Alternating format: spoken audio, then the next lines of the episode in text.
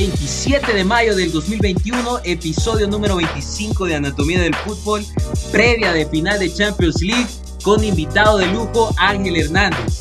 Diego, hoy no te escapas de hablar de la final de Europa League tampoco. Gracias por escucharnos. Comenzamos.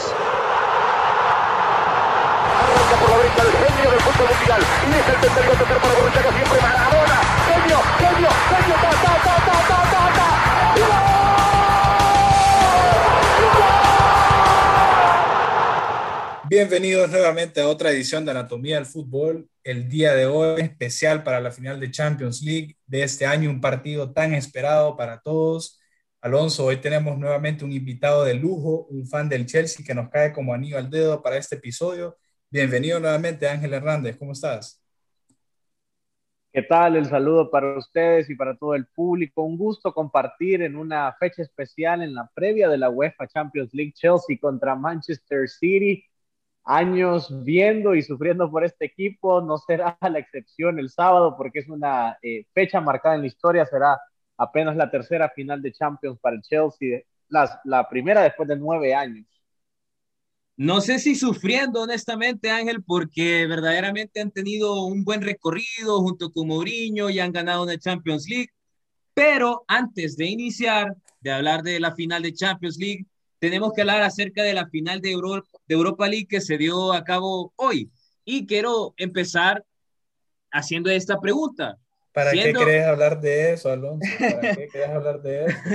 tenemos que hablarlo, Diego. Bueno, para iniciar la primera. Vamos a dar la cara, pues vamos a dar la cara. Primera pregunta. Siendo el Manchester United favorito, después de un partido que termina 1 a 1 contra el Villarreal, que es actualmente séptimo en la liga o que termina séptimo en la liga, y una tanda de penaltis de 22 penales, el cual se define por el fallo de De Gea frente al arco. ¿Hay culpables el día de hoy en la final de Europa League? Bueno, yo creo que podría pensarse, ¿no? De que el Manchester United, por supuesto, debió ganar este torneo, es el grande a nivel europeo, es un equipo que tiene jugadores para competir y para, y para ser protagonista, así que yo creo que es sí debió ganar el Manchester United, sí, la historia lo obligaba a ello, pero a la hora de señalar eh, ante un equipo dirigido por Unai Emery, que es su torneo, se bromea mucho con lo de Unai Emery League, y es que ya son varios títulos, un, técnico con esa vocación coopera y sobre todo en este torneo, pero es difícil buscar un culpable cuando eh, el equipo, yo creo que me parece que el Manchester United jugó bien el compromiso, creo que pudo haberlo ganado en los 90 minutos y con penales tan impecables porque llega el momento del dramatismo y no es como que un jugador se achicó o arrugó. Y, y, solo podemos en ese sentido señalar a De Gea que no pudo parar ninguno, mérito no del rival, pero que termina fallando, eh, cobrando, pateando, algo que, tampoco es que el portero eh, debe ser obligado a ser un gran penalero, pero Gea ya la venía pasando mal, ya no es de hoy, es una gotita nada más que, que rebalsa un vaso, porque sí ha tenido un bajón el portero. Entonces, eh, yo creo que, que el United, eh, si hay que señalar a alguien, quizás él, se lleva esa, eh, el infortunio, ¿no? Y, y, el errar en esa tanda de penales. Yo creo que lastimosamente y erróneamente se está culpando a De Gea, porque para empezar, este partido no debió terminar en penales. Los demás 10 jugadores tuvieron 120 minutos para terminar el partido.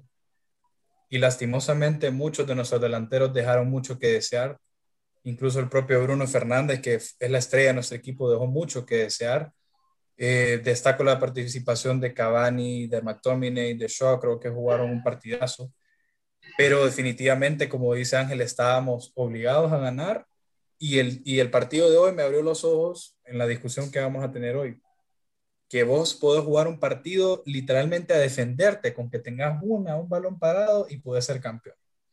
¿Verdad? Porque en los penales puede pasar cualquier cosa. Entonces, eh, no voy a destacar la participación del Villarreal, tal vez decir que defendió muy bien, ¿verdad? Eh, pues puso el bus al estilo Mourinho y son campeones. Creo que nos deja mucho que reflexionar, Alonso. Vos me preguntabas en la previa si vamos a confiar en el proyecto del Manchester United con, con Solskjaer, si necesitamos cambios drásticos, si necesitamos fichajes.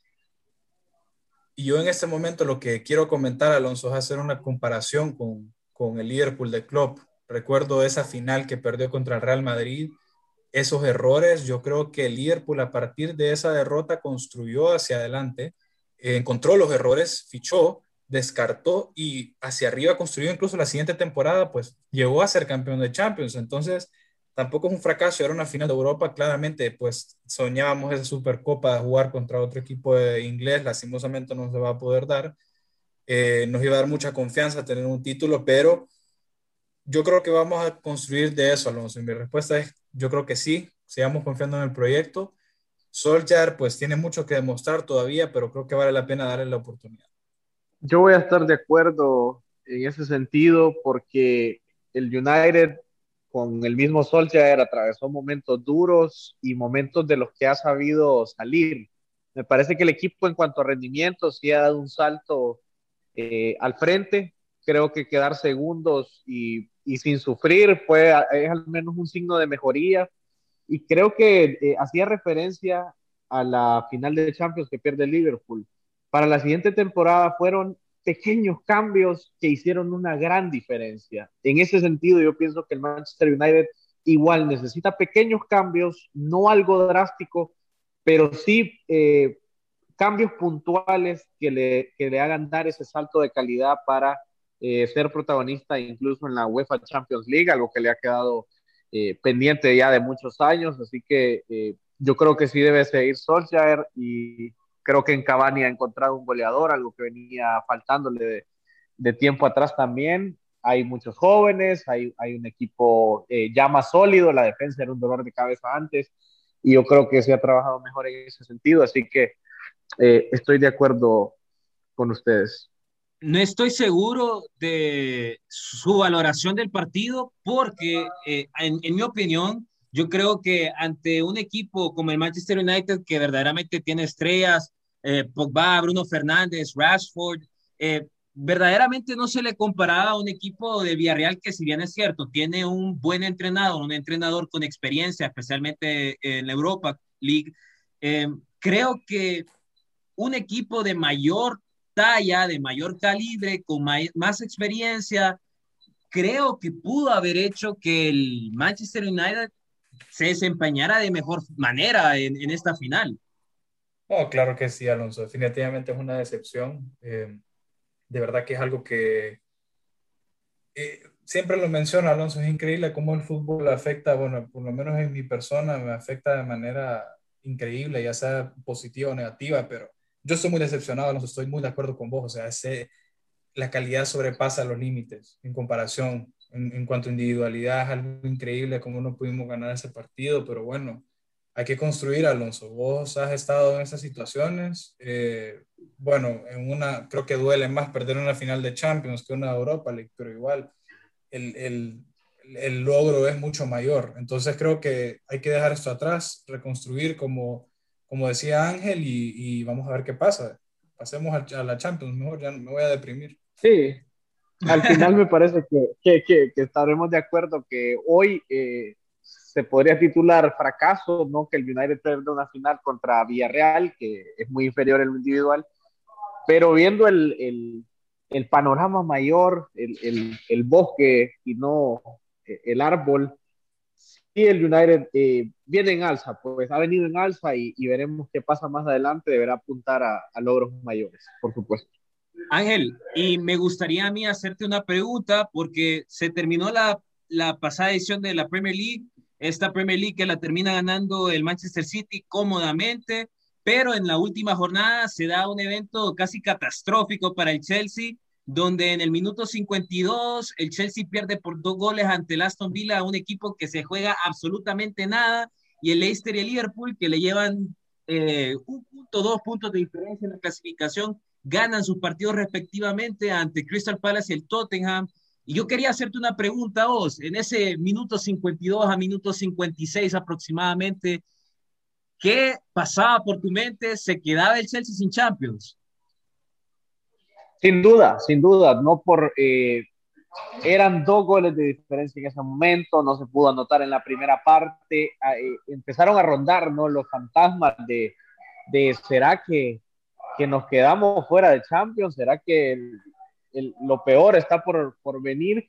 Y, y el, el, tema es que Chelsea realmente estaba jugando un buen partido, estaba generando buen fútbol, estaba teniendo ocasiones, pero le ha pasado mucho, porque le pasó contra Arsenal, por ejemplo, le pasó en la final de FA Cup contra Leicester City y le pasó contra el Aston Villa, que errores, pero muy puntuales, errores que realmente que hasta absurdos hasta cierto punto, los paga caro, los paga con goles y no puede convertir todo este volumen de juego, de, que, de que juega bonito, de que llega al área rival, de que... Eh, eh, de que hace muchas cosas bien, pero no puede culminar las jugadas. Eso estaba pasando de nueva cuenta y terminó porque eh, llegó el descuento al minuto 70 con un gol de Chilwell y había tiempo para el empate. Entonces, eh, cuando cae el gol, de repente es, vamos, esto, esto se remonta. Y, y termina el partido, eh, gana Aston Villa 2 a 1. Así que, bueno, fue, fue un sufrimiento terrible. ¿Te convertiste en fan de, del Tottenham, Ángel, por unos momentos o no? No, por unos momentos esos goles de Garrett Bale en el cierre fueron eh, un baldazo, un, oxígeno tremendo, eh, porque de lo contrario eh, se quedaba fuera de Champions y, todas las fichas a la, a la final de, de la misma Champions, porque esa iba a ser la única alternativa. Excelente. Entonces, eh, habiendo dejado eso claro. Lo, ¿Cómo hubiese afectado psicológicamente Alonso y, Ángel al Chelsea llegar a esa final sin clasificarse a Champions? Yo creo que la presión hubiese sido demasiada. Incluso pensaba hoy, mientras miraba la, la final de Europa League, la presión que hubiese tenido el Arsenal si hubiese llegado a la final de ganar ese partido porque era su único boleto a Champions. Entonces, por suerte llega cómodo en ese aspecto. A mí en ese sentido me, me, es un alivio. Me parece que hubiese sido una mochila de repente muy pesada para los jugadores. Eh, igual no deja de ser una final de Champions, pero eh, no hay una presión extra, ¿no? Porque ya es eh, una final por sí misma, creo que ya tiene la suficiente presión y al menos hay un respaldo, ¿no? En el proyecto de cara a la próxima temporada. Excelente, entonces no sé si quieren empezar a hablar de la final de Champions League que se dará este sábado, un partido que ya hemos visto dos veces este torneo esta, este pasado año en la Premier League, Manchester City contra el Chelsea. Diego, no sé si quieres dar un breve resumen de cómo llegan estos equipos. Sí, Alonso, me parece interesante hablar, recordar el camino, pues el, el, City salió de ese grupo C con el Porto, Olympiacos y Marsella, salió invicto, el líder del grupo, en octavos de final jugó contra el Borussia Mönchengladbach y jugó en cuartos contra el Dortmund y en semis contra el PSG. En todos los partidos de eliminatoria marcó cuatro goles en el marcador global. Recibió tres goles en, total entre los tres partidos. Em, el Chelsea salió del grupo E, también salió líder del grupo, invicto también, un grupo contra el Sevilla, el Krasnodar y el, y el Rennes. Entonces, pues ambos con una racha perfecta en, en, grupo, ¿verdad? Luego el Chelsea se enfrentó al Atlético, un Atlético que en ese momento pues estaba pasando una mala racha, estaba perdiendo esa, esa, esa ventaja que tenía en la liga y pues el Chelsea se aprovechó de ese momento, siento yo, porque creo que tenía más para dar el Atlético, pero fue un mal momento para ellos. En cuartos de final contra un Porto que sorpresivamente eliminó la Juve, se imaginan haber visto esa, si hubiésemos visto esa, ese partido Chelsea contra, contra Juventus, pues tal vez hubiese sido otra historia, ¿verdad? Luego en semifinales contra el Real Madrid, pues que demostró bastante en la vuelta el Chelsea y pues llegó a la final, ¿verdad? Casi a manos de, de, de Tuchel, que llegó pues ya para los octavos de final. Mencionabas, Alonso, sobre esta final inglesa, pues cabe recalcar que es la segunda final inglesa en los últimos tres años.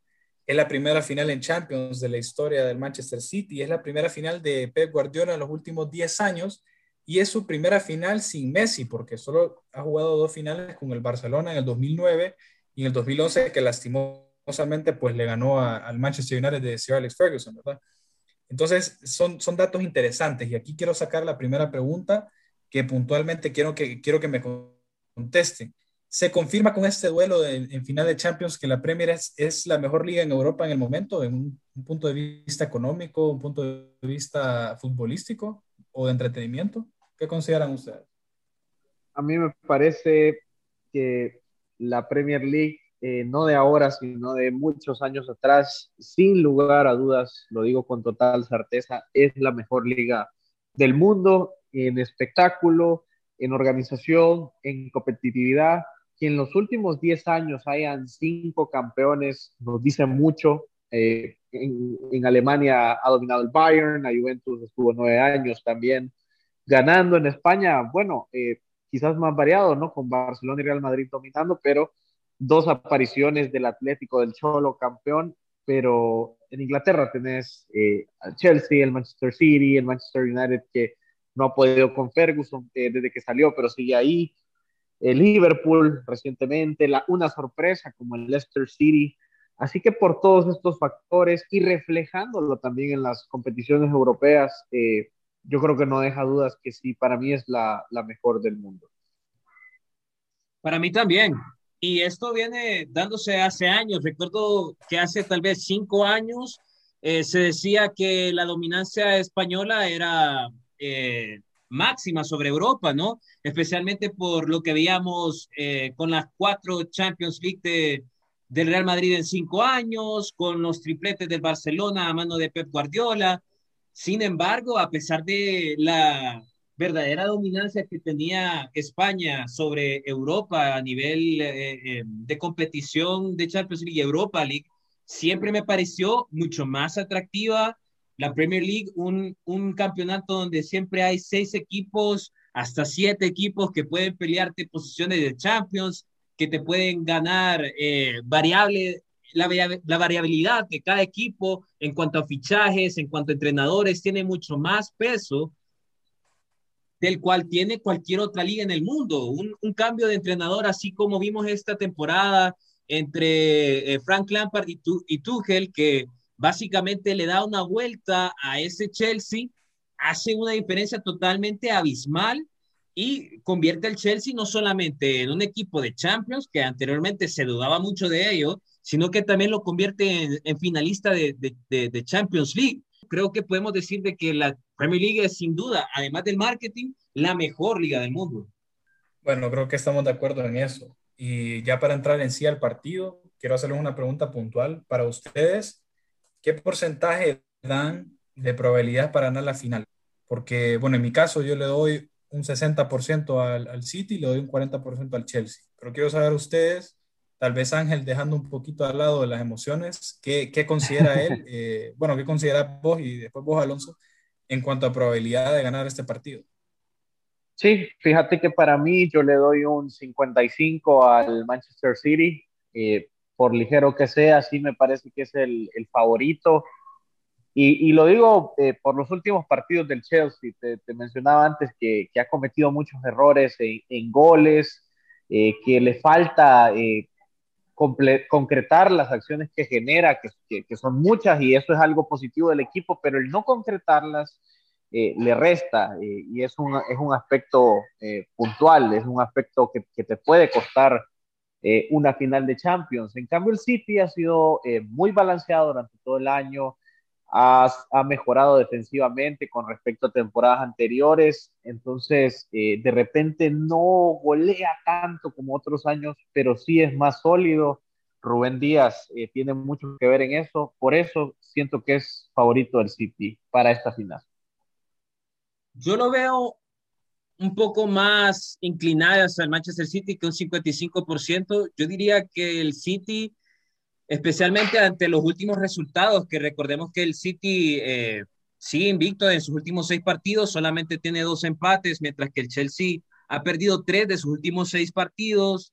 Y viendo verdaderamente esa última jornada de, Premier League donde el Chelsea se jugaba absolutamente todo en, en, para la clasificación de Champions, creo que es un equipo todavía eh, en coloquial hondureño verde, que le falta todavía eh, más manejo del, nuevo entrenador y por eso yo me decanto por el Manchester City a un 70%. Diego. Bastante, bastante, Alonso. Eh, no, no, te diría como que estás equivocado porque, bueno, para muchos creo que es, es, fácil decir quién va a ganar, pero fíjense que yo recuerdo, se me viene, se me viene a la mente ese partido que jugó el Chelsea contra el Bayern Múnich de visita prácticamente porque era, fue en el Allianz Arena y realmente que el Chelsea pues no, no era favorito, más que todo que venía de cambio de entrenador también en ese tiempo que estaba Di Mateo. Claro, la gran diferencia no en este momento no tiene estrellas como que en ese tiempo tenía Peter Sech, tenía John Terry, tenía Lampard, tenía Drogba, Mata en su que recién venía a ganar el mundial. Eh, grandes jugadores tal vez en este momento no lo tienen y yo creo que la diferencia más grande entre el City y el Chelsea es lo individual. Creo que tiene mucho más talento individual el, Manchester City, bueno, se ve en, cuanto al valor de su plantilla, ¿verdad?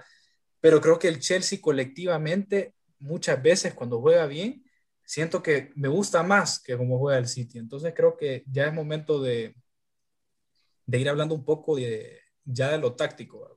Cómo se va a parar el City, cómo se va a parar el Chelsea que habitualmente es un 4-3-3 del City, habitualmente es un 3-4-3, a veces un 3-5-2 del Chelsea.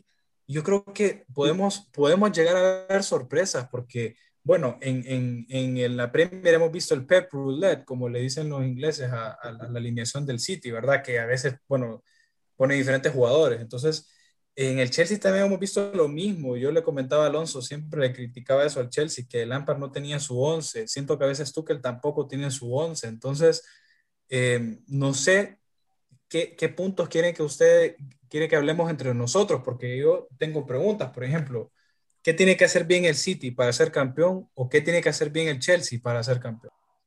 Ok, si querés, eh, comienzo ya entrando en lo táctico, y entrando en el partido. A mí me parece que el Chelsea ha consolidado ese 3-5-2. No tengo duda que ese será el planteamiento. Los tres centrales eh, han estado Rudiger, Thiago Silva y Aspilicueta, por los costados Ben Chilwell y Rhys James, son los carrileros los que tienen esa ida y vuelta en ataque y en defensa. Contenciones, en Golo Cantés tiene que estar en esta final. La duda, por ejemplo, puede ser si es Kovacic o Jorginho su acompañante. Jorginho ha estado un poco más eh, eh, preciso. Kovacic viene de lesión y ha, regalado dos goles en, en estos dos últimos partidos. Así que podría ser Jorginho. Y en adelante los tres, quizás hay duda con el centro delantero, si es Timo Werner o Timo Werner cae a un costado, porque podría salir Christian Pulisic, Mason Mount, que es indiscutible, y de centro delantero Timo Werner. Obviamente ahí puede haber dudas si es Ziyech en vez de Pulisic, eh, si puede ser Havertz eh, como un centro delantero, pero son pequeñas dudas nada, nada más en el lado del Chelsea. Eh, dos les he mencionado nada más que pueden ser variantes de Thomas Tuchel, mientras que el City ha estado con esa línea de cuatro, tres en el medio, Gundogan indiscutible, esta temporada ha estado fantástico. Kevin De Bruyne sorprende que lo ha utilizado eh, como falso 9, podríamos decir, y acompañando a Phil Foden eh, en ese rol, ¿no? En esos jugadores que caen más en el área. Y es que el City no tuvo agüero por lesión casi todo el año, lo de Gabriel Jesús eh, no terminó consolidándose. Así que será interesante ver este, este esquema de Guardiola que sí rota mucho, que sí alterna mucho la plantilla, pero esto es una final de Champions y, y su mejor once, pues ya lo podemos deducir nosotros para mí la clave de este partido en realidad pasa a través de la efectividad que tenga el Chelsea frente al arco.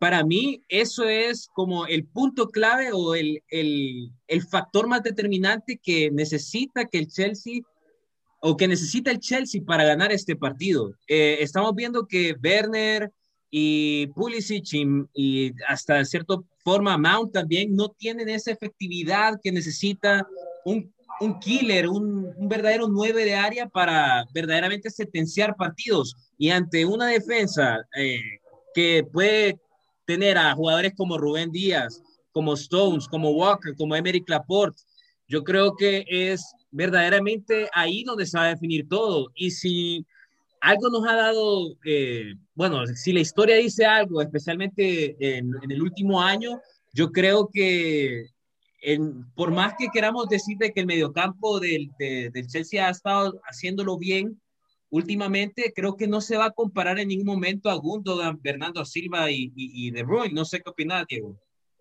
Sí, mira, la verdad es que discutiendo todo eso, tantas opciones que hay en ambos equipos, por eso les decía, yo espero sorpresas porque, bueno, las, las variantes las mencionó Ángel del Chelsea, pero en el City, incluso en defensa, pues eh, tal vez si quiere salir más defensivo, puede salir con Walker, con Sinchenko o Joao Cancelo, que a veces, pues, a veces juega hasta de, de un mediocampista extra, ¿verdad?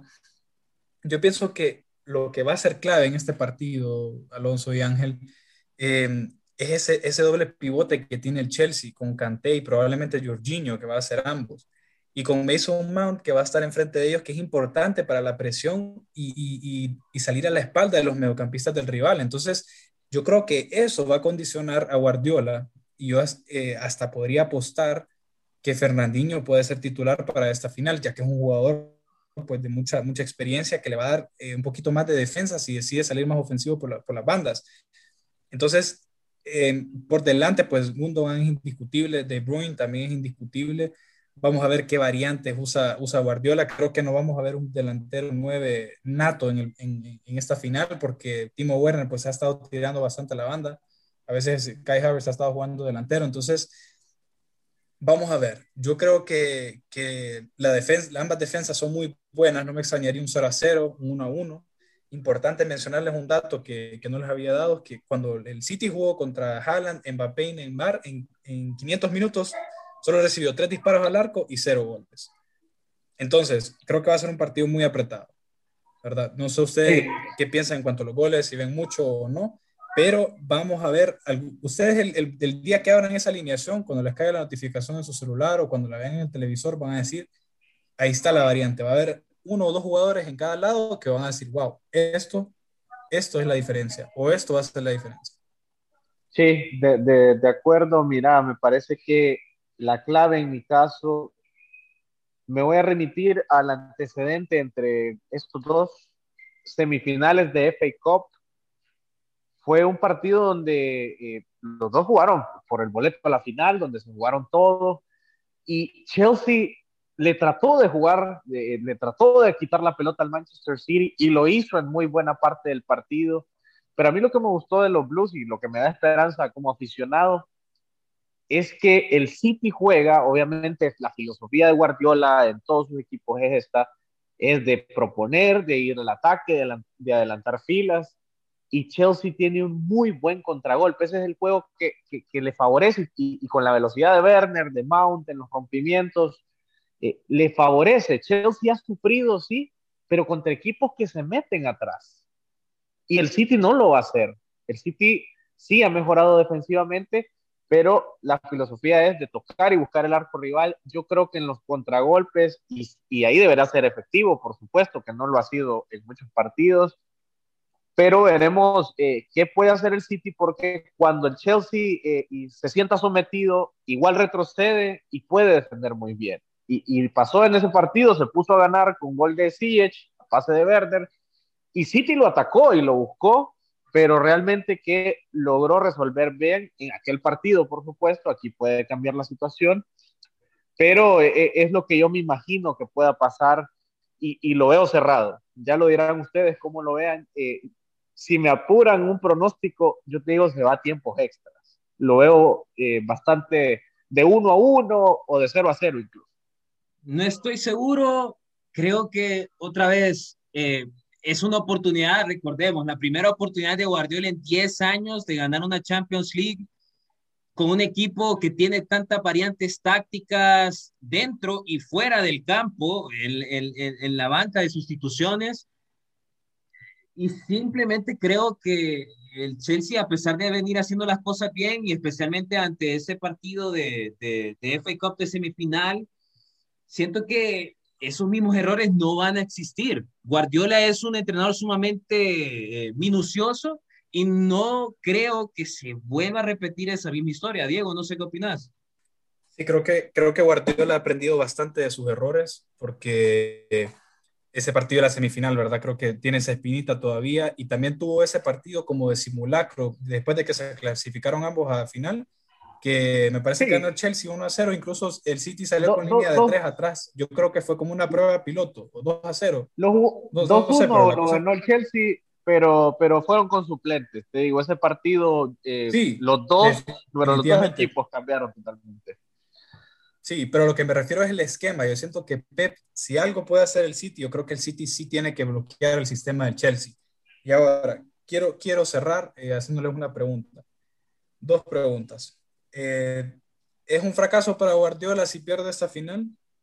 ¿Y qué opinan de Tuchel llegando a su segunda final consecutiva de Champions. Y después de que Klopp ganó con el Liverpool, ganó Hansi Flick con el Bayern Múnich, ahora sería Tuchel con el Chelsea, tres alemanes seguidos por primera vez. Ok, número uno, para mí no sería fracaso si Pep Guardiola pierde la final. Eh, es la primera en la historia del Manchester City. Me parece que el verdadero fracaso, y que sí lo tuvo en años anteriores, es que no se metiera ni entre los primeros cuatro teniendo ese equipo que tiene, teniendo éxito local, porque ha sido campeón de Inglaterra, campeón de FA Cup, lo ha ganado todo en Inglaterra, y que no pudiera meterse ni a semifinales de Champions, ahí estaba el verdadero fracaso. Que pierda la final eh, dependerá de las formas, pero a mí no me parecería fracaso. Y lo de Tuchel, eh, me parece que llegar a una final eh, también le, le, dejó lecciones y yo creo que una lección de ellas fue que respetó muchísimo al Bayern cuando llegó con el Paris Saint Germain. Creo que ese fue un error eh, que él se dio cuenta porque en el segundo tiempo reacciona el París y, fallaron de repente ocasiones. Neuer fue la figura del partido, pero le regaló todo un primer tiempo al Bayern y no creo que se lo vaya a regalar a Guardiola de cederle la iniciativa completamente del partido. Me parece acertadísima la valoración de Ángel en este caso.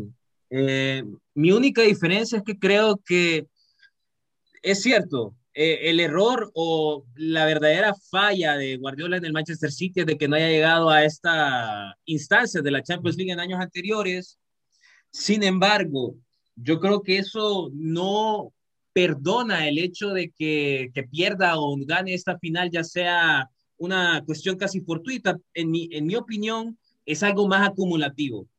Debido a que Guardiola no ha llegado a estas instancias de Champions League, debido a que ha tenido un básicamente presupuesto ilimitado en el Manchester City, donde se le dan los jugadores que quiere y hasta los que no quiere, y a precios descomunales, yo creo que la presión es verdaderamente, eh, no sé si decir eh, absoluta, sobre el Manchester City de Guardiola y yo sí creo que tomando todo eso en consideración, si el Manchester City no gana esta edición de Champions League, verdaderamente creo que puede haber crisis en el Manchester City y yo diría de que el responsable y las credenciales de Guardiola estarían eh, totalmente cuestionadas, especialmente porque vamos a regresar al argumento de toda la vida, que Guardiola no va a ganar una edición de Champions League si no es con Messi o si no es con el Dream Team del Barcelona.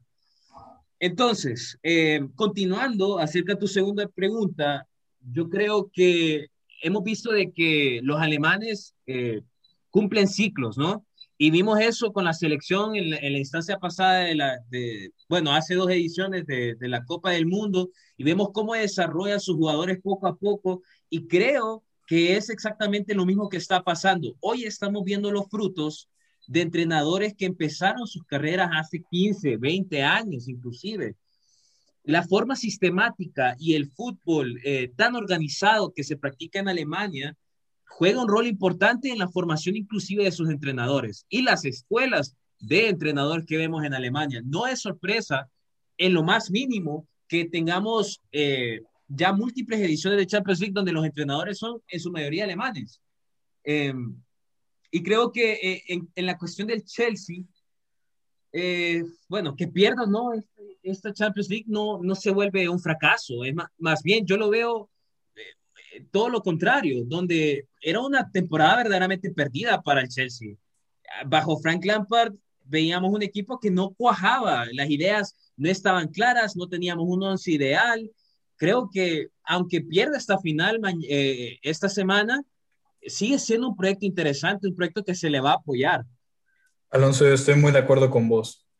por el simple hecho de que el City no podía mejorar más su equipo, creo yo, ¿verdad? Creo que sería demasiado injusto que ahorita en el verano el City trajera un jugador de más de 50 millones. Es más, deberían de vender porque creo que es algo injusto incluso.